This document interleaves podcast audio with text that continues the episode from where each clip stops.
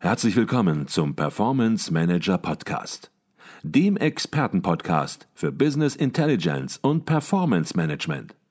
Inspirationen, Know-how und Impulse für Controller und CFOs, die noch erfolgreicher sein wollen. Ihr heutiger Gastgeber Peter Blum.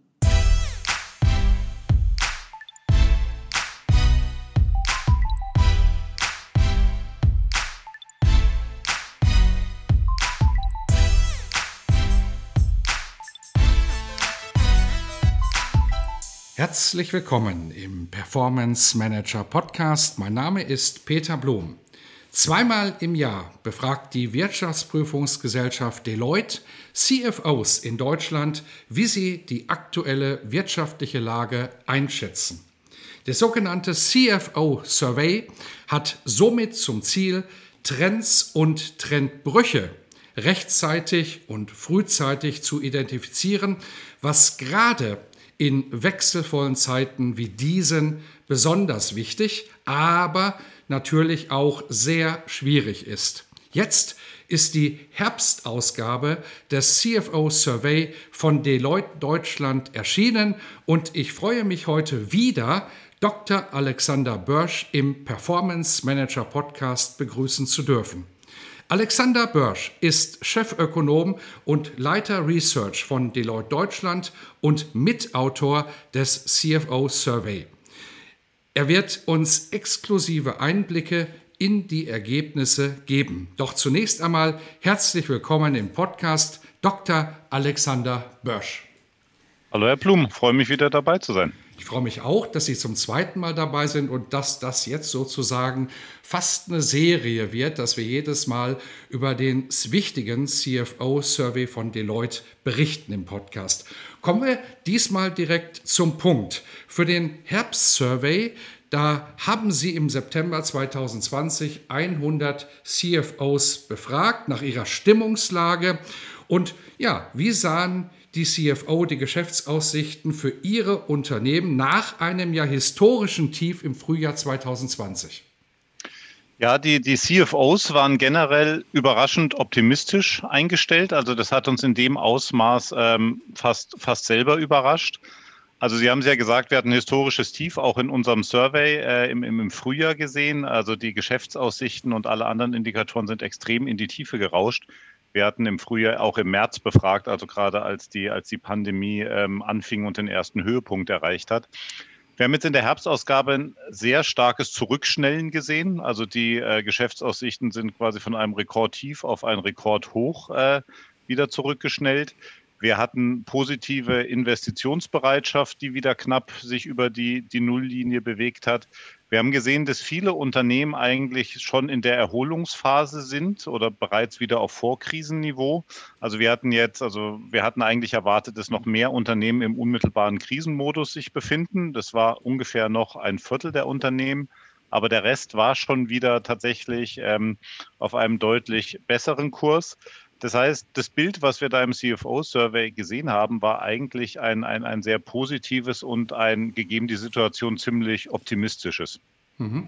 Jetzt habe ich mir den CFO-Survey natürlich angeschaut, auch angeschaut und war genauso wie Sie sehr, sehr überrascht. Ich habe gedacht, Mensch, die Aussichten werden vielleicht nicht so positiv. Man ist mitten in einer Pandemie, da sind Risiken überall.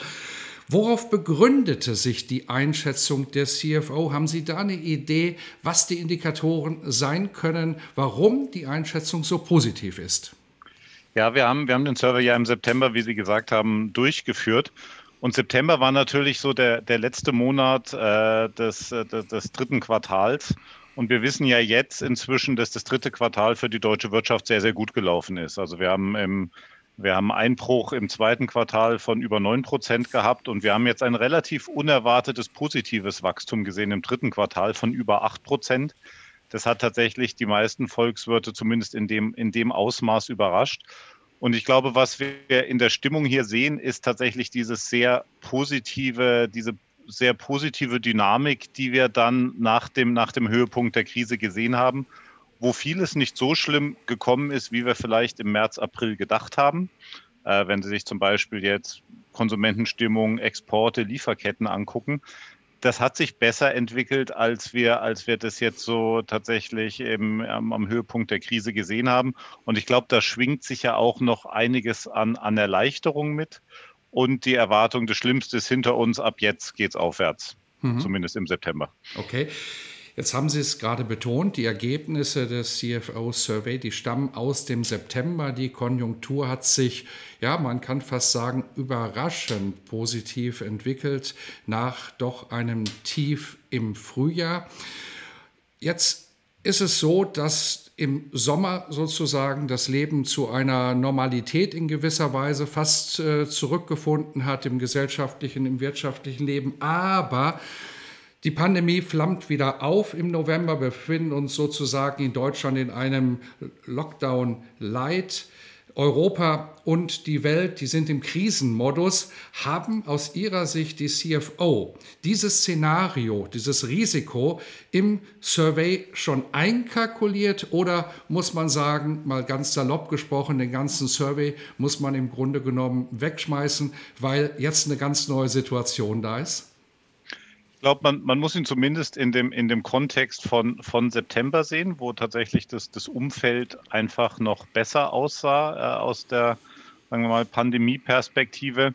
Ähm, ich glaube, dass, dass wir tatsächlich jetzt in einer neuen Situation sind im Vergleich zum Sommer. Wir sind aber auch in einer neuen Situation im Vergleich zum ersten Lockdown, weil was man jetzt nicht vergessen darf, es ist tatsächlich ein Lockdown light, jetzt mal wirtschaftlich gesehen. Die Schulen sind offen, die Kindergärten sind offen. Die Wirtschaft kann zu großen Teilen weiterlaufen, natürlich nicht äh, Gastgewerbe, Hotels. Das ist jetzt makroökonomisch gesehen sicher ein wichtiger Teil, aber es ist natürlich viel, viel weniger, als wir es jetzt äh, im, im Frühjahr gesehen haben, wo ja dann auch in den Fabriken die, die, die Bänder stillgestanden sind. Das heißt, ich würde sagen, wir sind in so einer Situation, die irgendwo zwischen Sommer und, und Frühjahr jetzt liegt. Wir haben einige Beschränkungen, aber wir werden ganz sicher nicht jetzt im, äh, im vierten Quartal einen ähnlichen Einbruch sehen wie, wie jetzt im zweiten Quartal. Das, das, wird, das wird sicher nicht passieren. Wir werden sicher eine Pause im Wachstum sehen, aber, aber keinen Einbruch. Von daher würde ich mal sagen, dass diese positive Grundstimmung ähm, tatsächlich etwas ist, was jetzt sich zum, hoffentlich hinüberrettet, auch, auch ins vierte Quartal weil wir natürlich auch in dem Survey gesehen haben, dass so Themen wie Investitionsplanung und, und diese Themen, die ändern sich ja auch nicht über Nacht. Also die muss man ja dann zumindest mal mittelfristig verfolgen. Mhm. Sie haben es angesprochen, Unternehmen oder natürlich auch CFO müssen kurzfristig denken, aber auch langfristig. Und kurzfristig im Frühjahr waren natürlich die Maßnahmen sehr stark auf Kostensenkung ausgerichtet. Kurzarbeit stand an, die Mitarbeiter wurden, wenn möglich, auch tatsächlich reduziert. Und jetzt wollen CFO wieder offensivere Strategien angehen, neue Produkte, Dienstleistungen, Sie haben es eben schon angesprochen, stehen im Zentrum, Wachstum steht im Zentrum, teilweise auch durch Firmen Firmenübernahmen und Zukäufe. Wie würden Sie es beurteilen? Auch natürlich vor einer langfristigen Perspektive, die Sie angesprochen haben, dass man natürlich auch nicht heute es so und morgen es so machen kann, sondern natürlich auch darüber nachdenkt, wie sieht es in zwei, in drei Jahren aus. Würden Sie das vor dem Hintergrund der aktuellen Situation vielleicht nochmal ganz deutlich herausgearbeitet unterstützen, diese offensiven Strategien? Oder sagen Sie, Achtung, Vorsicht, 2021 wird ganz schwierig und seid bitte vorsichtig? Also ich glaube, man, man sollte wahrscheinlich das eine tun, ohne das andere zu lassen. Ähm, also die Krise kam ja völlig überraschend äh, für uns alle. Das heißt, da ist man natürlich erstmal eine, eine ganze Weile einfach im Krisenmodus, im Reaktionsmodus. Man muss gucken, wie, wie organisiert man das Arbeiten, was passiert mit den Investitionen. Ich glaube, das ist ganz natürlich, dass man da erstmal mit dem unmittelbaren Krisenmanagement beschäftigt ist. Ähm, ich glaube, wichtig ist aber, wie Sie sagen, eigentlich auch die mittelfristige Perspektive jetzt nicht aus dem Auge zu verlieren, äh, weil was wir natürlich auch in der, jetzt in der Pandemie sehen, ist, dass dass wir einen großen Digitalisierungsschub hier der, sehen, der sich vor unseren Augen abspielt. Wir sehen jetzt auch in dem Survey, dass Digitalisierung eins der großen Investitionsbereiche ist, in die CFOs jetzt verstärkt investieren wollen. Und ich glaube, das, das ist natürlich nötig, um, um mittelfristig wettbewerbsfähig zu sein. Weil ich meine, es ist schon in der, in der normalen Rezession, gibt es eine gewisse Gefahr, dass man in der Rezession die Investitionen äh, zurückfährt. dann aber, wenn die Rezession zu Ende ist und der Aufschwung losgeht, nicht gerüstet ist eigentlich für den Aufschwung. Das heißt, ich glaube, man braucht hier tatsächlich eine, eine balancierte Strategie, wo man Vorsicht und Krisenmanagement eigentlich mit dieser mittelfristigen Innovationsperspektive verbindet. Mhm. Okay, das heißt, ich verstehe das so, Sie beurteilen auch in Ihrer Position als Chefökonom bei Deloitte Deutschland die konjunkturelle Lage in Deutschland und für Unternehmen in Deutschland durchaus positiv? Ich würde mal sagen, sie hat sich positiver entwickelt, als es im, im Frühjahr absehbar war. Ich meine, wir sehen das daran, dass sich auch die Konjunkturprognosen immer jetzt eigentlich im Monatstakt verbessert haben. Ähm, ich meine, im, äh, im, im, April ist man davon ausgegangen, es wird ein Einbruch von minus 8 oder 9 Prozent sein. Dann waren wir bei 7, dann waren wir bei 6, jetzt sind wir offiziell bei, bei 5,3, also minus 5,3 natürlich. Das heißt, wir haben immer noch einen extremen Einbruch, also der jetzt etwas, äh, etwas besser aussieht wie der in der, in der Weltfinanzkrise. Da waren wir bei 5,9. Aber es ist natürlich, wir kommen aus diesem tiefen Tal raus. Wir haben Wachstum gesehen im, im, im, im dritten Quartal. Wir werden jetzt eben Stopp sehen. Ähm, aber wenn wir keine neuen Lockdowns kriegen und keine neuen Ausbrüche jetzt Anfang nächsten Jahres, dann sollten wir uns schon wieder auf einen, ähm, auf einen solideren Wachstumspfad begeben, der langsamer vonstatten gehen wird wie im dritten Quartal, der, äh, der aber dann äh, hoffentlich äh, stetig sein wird. Das heißt, es besteht, ich meine, man muss natürlich in der Situation immer in Szenarien denken. Ähm, und es gibt viele Worst-Case-Szenarien, äh, die, ähm, sagen wir mal, die, die verkündet werden. Ich glaube nur, es ist auch wichtig, die positiven Szenarien nicht völlig aus dem Auge äh, zu, zu lassen und sich auch darauf einzustellen und die im Hinterkopf zu haben ähm, weil 2021 wird, wir haben Hoffnung auf einen Impfstoff, äh, es gibt auch viele hoffnungsvolle Zeichen. Ich glaube, da sollte man sich schon auch damit beschäftigen, wie wollen wir uns denn generell mittelfristig aufstellen, wenn diese Pandemie dann wirklich beendet ist. Mhm. Okay. Im letzten Podcast, Herr Dr. Börsch, haben wir über die staatlichen Konjunkturprogramme gesprochen. Und Sie haben die unterm Strich, wir haben nicht detailliert darüber gesprochen, aber so unterm Strich haben Sie gesagt, das ist insgesamt doch recht positiv und setzt auch positive Impulse. Wie würden Sie das heute im leichten Rückblick sozusagen beurteilen? Haben die Konjunkturprogramme gegriffen? Es gibt ja inzwischen auch in einzelnen Facetten durchaus kritische Stimmen, zum Beispiel zum Thema Mehrwertsteuer, wo das Thema auf den Prüfstand gestellt wird und gefragt wird, hat es wirklich die Impulse gebracht oder war es nur ein administrativer Aufwand? Also ich glaube nach wie vor, dass, äh, sagen wir mal, die, die Geschwindigkeit in der Krisenbekämpfung von der Politik extrem schnell war und sagen wir mal sehr, sehr umfassend. Also wir hatten in Deutschland, haben wir eigentlich das größte Programm weltweit gesehen. Ähm, alles in allem sind bis zu 50 Prozent des BIP äh, in diese Maßnahmen geflossen oder könnten in die Maßnahmen fließen, weil Garantien müssen ja nicht immer abgerufen werden. Ich glaube, man kann jetzt auch ein halbes Jahr später sagen, dass äh, einzelne Maßnahmen sehr, sehr gut gegriffen haben. Und ich glaube, die wichtigste Maßnahme hier ist sicher das Kurzarbeitergeld. Äh, das Kurzarbeitergeld das es ja nicht nur in Deutschland gibt, sondern inzwischen auch in fast allen europäischen Ländern, äh, auch in England, hat dazu geführt, dass der Arbeitsmarkt ziemlich stabil geblieben ist. Also die, die Zahl, wenn man sich statistisch anschaut, die Zahl der geleisteten Arbeitsstunden ist äh, sehr, sehr stark gefallen, aber die Zahl der beschäftigten Personen ist nur sehr, sehr leicht gefallen. Und das hat dann dazu geführt, dass sich auch der Konsum der Leute stabilisiert hat, weil es gibt ja keine großen Einkommensverluste. Die Arbeitslosigkeit ist leicht gestiegen, aber nicht so, wie man es in so einer Rezession erwarten könnte. Das heißt, wir haben es eigentlich geschafft, die Leute in Arbeit zu halten und gleichzeitig äh, den Konsum zu stabilisieren. Und das ist, das war, glaube ich, eine sehr, sehr wirksame Maßnahme. Wir haben auch im CFO-Survey gefragt, was die CFOs als die wirkungsvollsten Maßnahmen sehen. Auch da war es Kurzarbeitergeld ganz weit oben. Äh, wurde dann gefolgt äh, von, äh, auch von den KfW-Krediten und steuerlichen Maßnahmen. Das waren sicher ganz, ganz, ganz wichtige Punkte. Äh, Sie haben die Mehrwertsteuererhöhung angesprochen. Da werden wir, glaube ich, erst im, wirklich im Nachhinein wissen, äh, was, was sie gebracht hat. Die Idee hier ist ja zu sagen, man zieht Käufe vor. Ähm, dass man größere Anschaffungen, Autos, Fernseher, äh, Kühlschränke, was auch immer, dass man die vorzieht. Ähm, und ich glaube, da wird sicher jetzt noch ein Effekt im November und Dezember zu erwarten sein, wenn, weil es ist ja ähm, beabsichtigt, dass sie im Januar ausläuft. Ähm, von daher, da ist, äh, da ist, glaube ich, noch kein abschließendes Urteil möglich. Aber ich glaube, insgesamt in der Zeit, die man für Entscheidungen hatte, hat man sicher das Richtige gemacht. Mhm. Sehe ich auch so und wir werden das dann natürlich in unserem nächsten Podcast, wenn der CFO-Survey im Frühjahr 2021 vorliegt, werden wir es natürlich wesentlich einfacher beurteilen können. Aber auf der anderen Seite muss man natürlich auch sagen, im Nachhinein ist man immer schlauer, da kann man immer sagen, das war ein Fehler oder das war richtig. In der Situation, in der es zu entscheiden war, war es eben eine Entscheidung und ja, Beurteilen kann man es im Nachhinein, aber nicht zu entscheiden ist eben halt auch keine Option, weder in der Politik, in der Wirtschaftspolitik noch in Unternehmen. Und auch in Unternehmen macht man bei Entscheidungen mal Fehlern und so passiert es eben möglicherweise auch natürlich in der Wirtschaftspolitik. Sie hatten eben angesprochen, andere europäische Länder, die natürlich auch Maßnahmen einleiten, Stichwort Kurzarbeitergeld. Und sie führen den CFO-Survey natürlich auch europaweit durch im European CFO-Survey.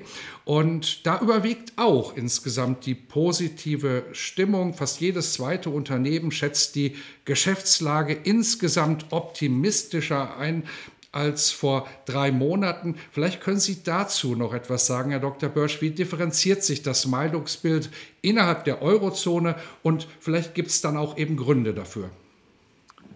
Ja, also wir, also wir sehen, dass es, wie Sie sagen, tatsächlich insgesamt äh, durchaus optimistischer geworden ist, aber dass es natürlich zwischen den Ländern sehr, sehr starke Unterschiede gibt. Also so generell unter den größeren Ländern kann man sagen, dass Deutschland hier, also die deutschen CFOs hier sicher am optimistischsten waren deckt sich auch damit, dass wir ja durch die erste Welle ähm, besser gekommen sind wie, wie, wie andere europäische Länder, die sowohl von den Infektionsraten, aber auch vom wirtschaftlichen Schaden her äh, deutlich stärker unter der Krise gelitten haben. Das heißt, man kann sagen, dass jetzt Ita italienische und spanische CFOs, die sind optimistischer geworden jetzt im Vergleich zur Höhepunkt der Krise, aber die Werte liegen schon noch sehr, sehr deutlich unter den, un, un, unter den deutschen Werten. Von daher sehen wir eigentlich das, was wir jetzt auch so konjunkturell sehen. Wir sehen ja, dass äh, auch die, die anderen großen Eurozonenländer vom Wachstum her oder vom Minuswachstum her dieses Jahr sehr viel stärker betroffen sein werden äh, als Deutschland. Das spiegelt sich schon sehr stark in den, in den Zahlen, auch in, de, in dem Stimmungsbild der CFOs wieder. Mhm. Jetzt hatten Sie eben gesagt, man muss in Szenarien denken. Das sollte man natürlich immer tun. Und unabhängig von der Pandemie, die schon schlimm genug ist, gibt es natürlich in der Weltwirtschaft auch inzwischen ja, immer dynamischere Entwicklungen, hätte ich fast gesagt, die in den USA wurde ein neuer Präsident gewählt. Der alte will das noch nicht so ganz akzeptieren, dass das die Situation ist. Die Wirtschaftsmacht China hat sich vielleicht auch schneller erholt, als man das noch angenommen hatte vor ein paar Monaten. Jetzt steht der Brexit vor der Tür. Da werden neue Szenarien sich auch, neue Situationen sich in den nächsten Monaten auch noch weiter eröffnen. Ja, welche Strategien gibt es für unterschiedliche Szenarien? Haben Sie unterschiedliche Konjunkturprognosen für unterschiedliche Szenarien entwickeln bei Deloitte? Ja, wir, also wir gehen natürlich schon, also wir sehen die Risikofaktoren hier natürlich schon. Ich meine, wir haben dann ein, ein Baseline-Szenario, was wir, was wir dann entwickeln und schauen uns aber natürlich schon auch an, was die, was die Abweichungen nach oben, oben oder unten sind und, müssen, und schauen dann natürlich, wie, wie sich die jeweiligen Entwicklungen ergeben.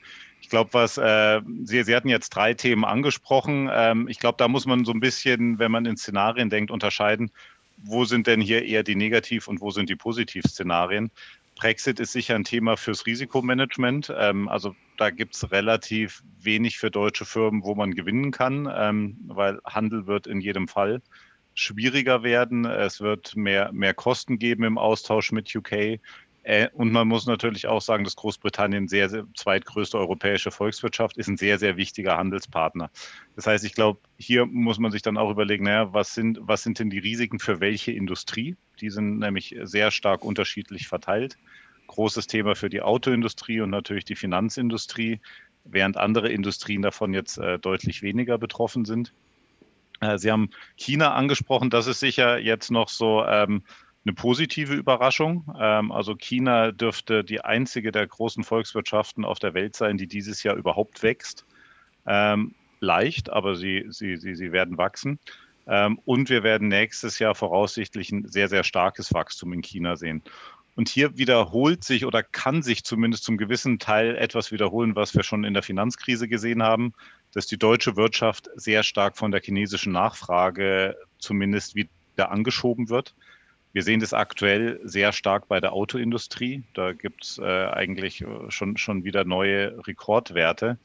Ähm, das heißt, China ist äh, ökonomisch jetzt wirklich eine sehr, sehr positive Überraschung. Generell muss man auch sagen, dass Asien die Pandemie sehr, sehr, sehr viel besser unter Kontrolle hat als, als Europa und, und USA. Also auch in anderen Ländern, Japan, Südkorea, Taiwan, äh, ist es schwierig, überhaupt nennenswerte Infektionsraten zu finden. Das heißt, das wird sicher so, jetzt kurzfristig äh, ist, ist, Asien sicher der Kandidat äh, für die größten Wachstumschancen. Und dann gibt es natürlich noch die Faktoren wie die Präsidentschaftswahl. Da ähm, ist, ist noch natürlich unklar, ob das in, in welche Richtung äh, sich das jetzt neigt. Ich meine, man kann natürlich sagen, dass für die exportorientierte deutsche Wirtschaft äh, ist ein voraussichtlicher Abbau der Handelsspannungen immer eine gute Nachricht. Ähm, auch die, die, das Damoklesschwert weiterer Zölle äh, könnte damit äh, vom Tisch sein. Und es gibt natürlich vielleicht auch neue Chancen durch die wirtschaftspolitische Agenda von, äh, von Joe Biden. Es wird ja ein sehr großes Konjunkturprogramm aufgelegt. 700 Milliarden oder soll aufgelegt werden im Wahlkampf angekündigt. Ob so kommt, hängt jetzt von den Stichwahlen in Georgia im Januar ab. Aber das ist angekündigt. Es sind sehr, sehr große Investitionen im Klimaschutz angekündigt. Das sprechen wir über, über, über zwei Billionen über die Jahre verteilt. Das heißt, auch hier gibt es dann auch potenziell für die deutsche Exportwirtschaft ähm, einiges an neuen Chancen. Wie sich das genau ausgestaltet, das müssen wir abwarten. Ähm, aber das, das sind dann, so, sagen wir mal, Faktoren, die den Ausblick sicher positiv beeinflussen können. Mhm. Also sehr dynamische Zeiten und ja, Unternehmen müssen Entscheidungen treffen. Dazu braucht man eine Informationsgrundlage und ja, wie man im Grunde genommen spürt, können Informationen, die heute gültig sind, morgen schon gar nicht mehr gültig sein. Und beim letzten Podcast, da haben Sie ja, ich sag mal, fast einen Tipp gegeben, guckt mal in die eine, guckt mal in die andere Richtung, da bekommt ihr nützliche, sinnvolle Informationen. Und das ist auch sehr gut angekommen, dass manche gesagt haben, Mensch, wusste ich noch gar nicht. Und da habe ich mal reingeguckt. Nun, würden Sie sagen, in der aktuellen Situation gibt es Informationsquellen, vielleicht über die, die Sie beim letzten Mal genannt haben, wo man hingucken sollte, um valide Informationen zu erhalten, um Entscheidungen im Unternehmen treffen zu können. Dass das keine vollständige Information ist, dass das nicht alle Informationsquellen berücksichtigt, die es gibt, ist klar, aber vielleicht eine Auswahl von ein, zwei Quellen, die Sie ganz interessant finden und wo Sie sagen, da kann man mal hingucken. Ja, also ich, ich, ich, ich bin jetzt Volkswirt, deswegen ist natürlich, liegt mir, liegt mir die Konjunktur am nächsten, aber Sie haben ja schon die Unsicherheiten angesprochen, die es im Moment gibt. Und ich glaube, von daher ist natürlich das Thema Konjunktur, wie entwickelt sich die in verschiedenen Teilen der Welt, äh, was können wir erwarten, im Moment für jede Firma sehr, sehr wichtig, um überhaupt erstmal vor einer, sagen wir mal, soliden Grundlage Entscheidungen treffen zu können. Ähm, und ich glaube, es sind, sagen wir mal, so, so, so drei Ebenen, die man, die, die man sich da sicher angucken kann. Ich glaube, man, man sollte schon ein sehr starkes Auge auf die Frühindikatoren haben, die konjunkturellen Frühindikatoren. Ähm, da nimmt man in Deutschland natürlich den, den IFO-Index, ist der erste, der einem einfällt. Es gibt aber natürlich viele Firmen, die global unterwegs sind und dann muss man halt gucken, wie entwickelt sich das jetzt auch äh, im Vergleich. Und da schauen wir immer sehr stark natürlich auf den Einkaufsmanager-Index, weil es ein verlässlicher Frühindikator ist, der aber auch weltweit und für jedes Land eigentlich verfügbar ist. Das ist so eins, wo man so ein Gespür dafür kriegt, was könnte denn hier passieren, wie ist die Stimmung in Services oder in, in, in Manufacturing. Das ist wichtig. Man sollte, glaube ich, sicher auch ein Auge drauf haben, wie entwickeln sich die Konjunkturprognosen. Das gibt einem auch, vor allem, weil die im Moment natürlich extrem auseinanderklaffen. Äh, Sie haben äh, Konjunkturprognosen, die liegen bei mehr als minus 10 für Spanien und äh, aber dann für, für China sind wir bei plus 2. Also die Spannweite ist, ist, ist sehr, sehr groß. Das heißt, man sollte sich schon überlegen, ähm, was sind so, was ist so jetzt so die herrschende Meinung über die Konjunktur in den Ländern, die für das Unternehmen wichtig sind Und da gibt es jetzt natürlich viele Quellen, es gibt viele Konjunkturprognosen ähm, der IWF, die EU, die Banken, die Wirtschaftsweisen. Ähm, ich glaube, da würde ich mir einfach mal so zwei, drei ähm, raussuchen und, und die, sagen wir mal, zumindest einmal im Monat verfolgen. Ähm, bei der Gelegenheit kann ich vielleicht darauf hinweisen, wir machen auch Economic Trend Briefings, die wöchentlich rauskommen, wo wir auch immer wieder Frühindikatoren und, und Konjunktur behandeln. Das ist dann immer so ein Kurzüberblick. Ähm, und dann muss man, glaube ich, noch einen Schritt weitergehen und genauer wissen, wie beeinflusst denn die Konjunktur überhaupt meine Branche und mein Unternehmen. Es gibt Branchen, die hängen extrem an der Konjunktur. Und es gibt Branchen, die, ähm, die sind von der Konjunktur relativ unabhängig. Telekommunikation ist so ein Beispiel für eine relativ unabhängige Branche. Aber natürlich sind die meisten Branchen in irgendeiner Form betroffen. Und ich glaube, das ist auch nochmal das Wichtige an der Pandemie, weil wir haben hier eine Rezession und auch einen Aufschwung, der irgendwie anders verläuft, wie wir das gewohnt sind. Weil normalerweise geht in der Rezession, sie betrifft alle mehr oder weniger, aber wir haben ein relativ einheitliches Bild. Bei der Rezession sehen wir, dass sich die Branchenunterschiede extrem oder dass sich die Branchen extrem auseinanderentwickeln. Wir haben das Gastgewerbe, was tiefste Einbrüche verzeichnen muss. Auf der anderen Seite haben wir E-Commerce, was dieses Jahr um 17 Prozent wachsen dürfte. Das heißt, es ist, glaube ich, sehr wichtig, dann nochmal so, so ein Branchenbild für sich zu haben und die Abhängigkeit von der Konjunktur anzugucken. Da gibt es natürlich dann äh, Marktforschung oder auch tatsächlich generelle äh, übergreifende Branchenprognosen. Und ich glaube, das, das sind so, so, so drei Bausteine. Ich meine, in einer idealen Welt hat man die in so einem Dashboard und kann dann einfach so, sagen wir mal, so ein vollständigeres Bild äh, über, über die Lage der Wirtschaft ähm, sich, äh, sich abholen. Und dann wird es natürlich immer interessant, äh, wenn dann größere Ereignisse kommen. Brexit äh, dürfte nächste Woche ähm, zu einer Entscheidung sich zubewegen. Ja, nur die Präsidentschaftswahl, dann sind es natürlich sagen wir mal, Events, bei denen man äh, da nochmal sehr vertieft reinschauen sollte. Mhm. Und hinsichtlich der Informationsquellen haben Sie natürlich auch einen eigenen Blog. Da schreiben Sie auch persönlich. Und Sie haben ihn beim letzten Mal erwähnt. Jetzt wollten Sie ihn wahrscheinlich nicht wieder erwähnen. Deswegen tue ich es. Den werden wir natürlich auch in den Show Notes verdrahten, denn dort findet man auch sehr, sehr interessante, sehr nützliche, sehr fundierte Informationen. Und ja, da schreiben Sie ja zu unterschiedlichen Themen. Einmal natürlich zum CFO-Survey, aber eben natürlich auch volkswirtschaftliche Einschätzungen. Genau, also wir haben, wir haben da so ein Spektrum äh, von Themen, die jetzt, sagen wir mal, so, so äh, volkswirtschaftlich im weiteren Sinn sind. Es geht oft um Konjunktur, es geht um, um Stimmungen, es geht dann aber auch um Konsumentenstimmungen, um Arbeitsmarkttrends. Äh, sagen wir mal, um alles, was, was in diesen Zeiten relevant für Firmen sein könnte. Wunderbar. Das war Dr. Alexander Börsch, Chefökonom und Leiter Research von Deloitte Deutschland. Wir haben über den CFO Survey gesprochen und das kann man nicht ohne die gesamtkonjunkturelle Situation in Deutschland mit den Aussichten zu besprechen. Auch das haben wir getan. Und wir sind gespannt, wenn der nächste CFO-Survey im Frühjahr 2021 herauskommt, ob wir dann alles genauso relativ positiv sehen, wie wir es jetzt gesehen haben und ob sich die positiven Aussichten hoffentlich bewahrheiten. In diesem Sinne herzlichen Dank, Herr Dr. Börsch, für diese Informationen, für diese fundierten Informationen in diesem Podcast. Vielen Dank, Herr Blum.